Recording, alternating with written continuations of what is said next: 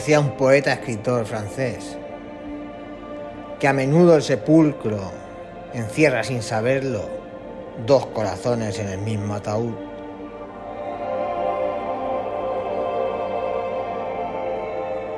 Y una clara alusión al dolor que causa la muerte de alguien a quien le amaban y siguen con vida.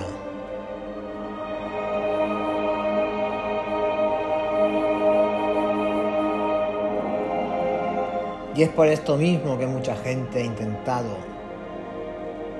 ponerse en contacto con los difuntos.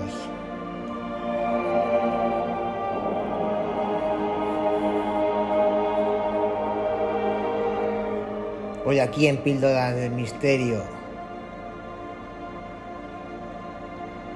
vamos a intentar conocer nuevas formas de hablar con los difuntos.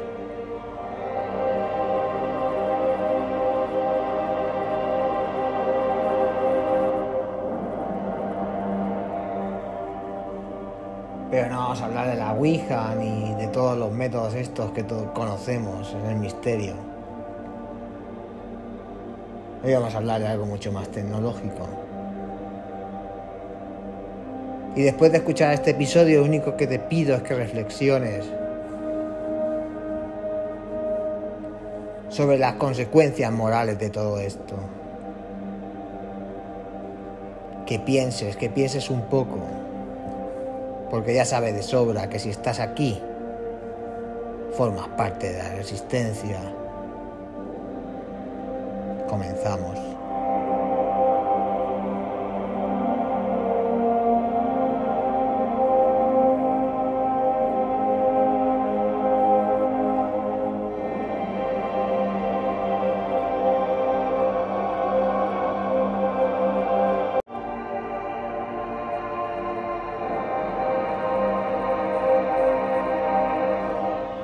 ¿Cuánto estarías dispuesto a pagar por una charla con tus seres queridos difuntos?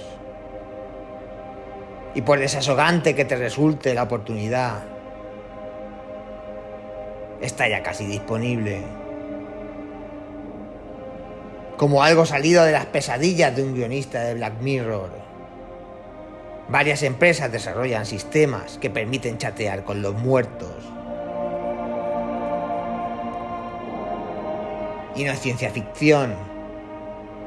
Y aunque pueda parecer una distopía,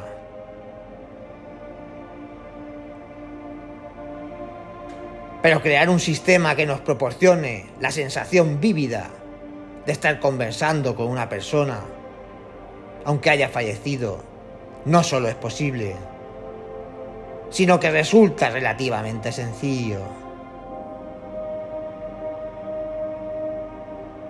Bienvenidos al mundo de la necrotertulia, mediada por la tecnología, un negocio con fascinantes raíces filosóficas y no pocos quebraderos de cabeza futuros.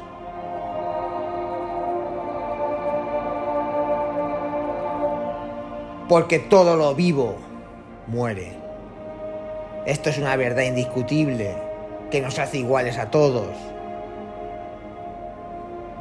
los humanos, seres dotados de memoria y de imaginación, sufrimos cuando esto ocurre, cuando algún ser querido se va, porque somos capaces de recordar cuando estaba vivo y de imaginar lo que podía ser si lo siguiese estando.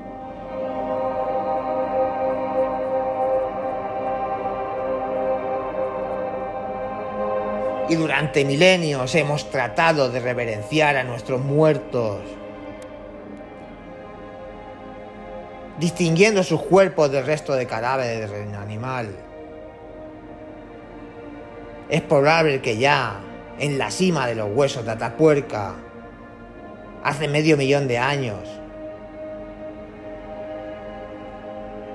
algunos de nuestros antepasados separados los cuerpos de los suyos y desde entonces hemos cavado tumbas, erigido estelas y monumentos, y diseñado elaboradas ceremonias funerarias.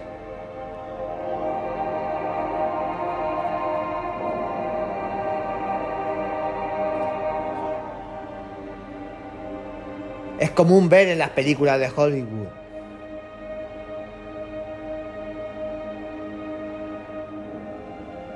Que aparece a menudo el tópico de cualquier cultura reconoce. El marido, la esposa, el hijo, que habla con la lápida de su ser querido fallecido. O el de la carta de un agonizante que deja como medio de comunicación más allá de la tumba. Desde siempre hemos honrado a los muertos y hemos imaginado hablar con ellos. Lo que pasa es que hasta ahora no había tecnología para hacerlo.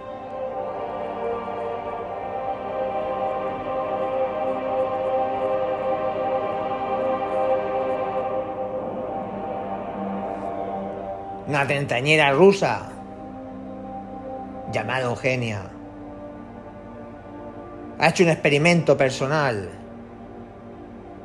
En 2015, un simple accidente de tráfico en Moscú acabó con la vida de su amigo.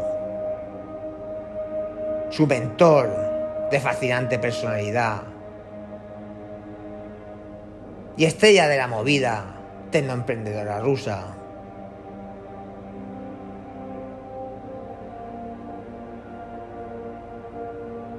Eugenia por entonces trabajaba en una startup en San Francisco dedicada al uso de chatbots como asistente educativo.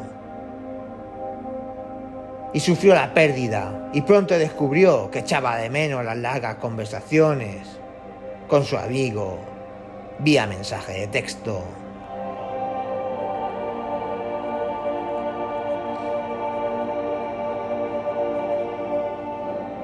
Y siendo esto Silicon Valley a principios del siglo XXI, la emprendedora rusa decidió que este problema se podía resolver con tecnología.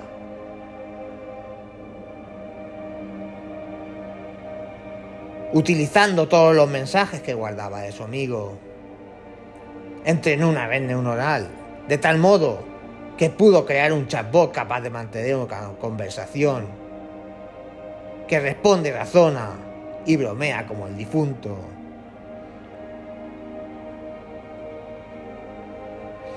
Según la leyenda de la compañía y de acuerdo con su carácter, una de las primeras fases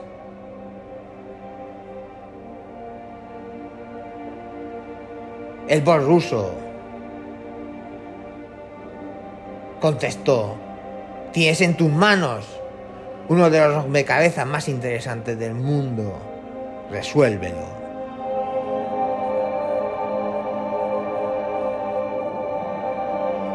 Y este no es el único proyecto.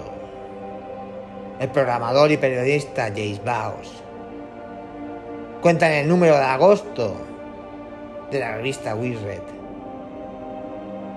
su construcción de un papabot a partir de recuerdos grabados y archivados por su padre en los últimos meses de una enfermedad terminal. Y si se conocen dos, es probable que existan decenas de otros bots. En construcción, en startups, en fase furtiva, esperando para salir al mercado. Los casos conocidos, de hecho, tienen cierto aire de globosonda o pruebas de concepto. Si la reacción es positiva, la oferta aumentará.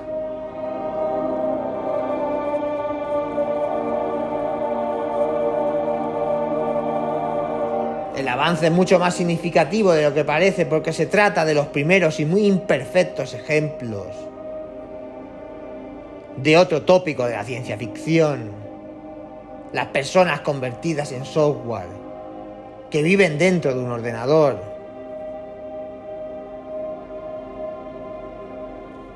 Un ser humano en forma de simulación informática, capaz de reaccionar como lo haría el original, a cualquier situación que se le presente.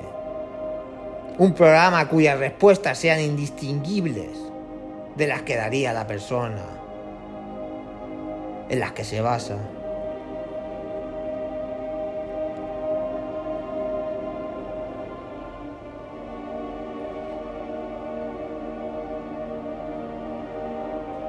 alimentados de conversaciones en mensajes de texto, de grabaciones, de recuerdos.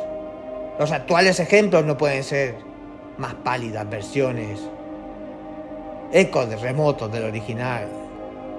Por muy avanzada que sea la inteligencia artificial que los impulsa, estos primeros chatbots son muy limitados, debido a los pobres datos que los alimentan.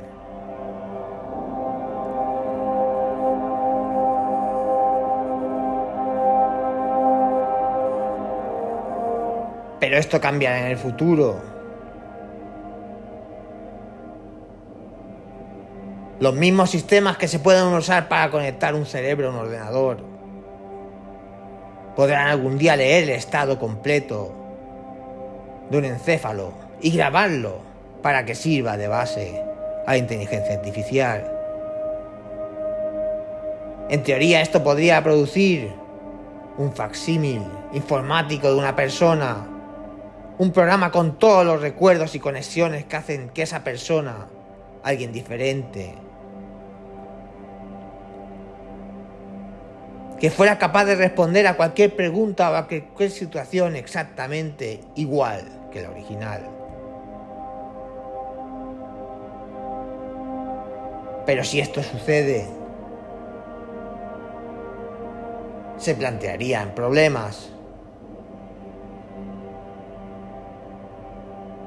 ¿Será esa copia o simulación una persona viva, con derechos y obligaciones legales? ¿O será esclavizable? ¿Qué pasa si el original no desaparece y disponemos de múltiples versiones? Podemos enfrentarnos a un futuro en que ciertas personalidades son en la práctica inmortales. En el fondo, versiones de una pregunta fundamental. Es un programa informático que reacciona como una persona concreta, a su vez una persona.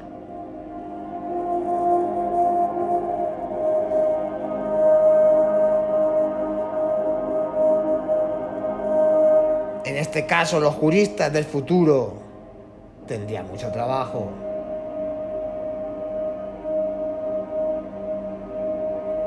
Pero, ¿y éticamente? ¿Es esto aceptable? ¿Dónde ponemos la barrera?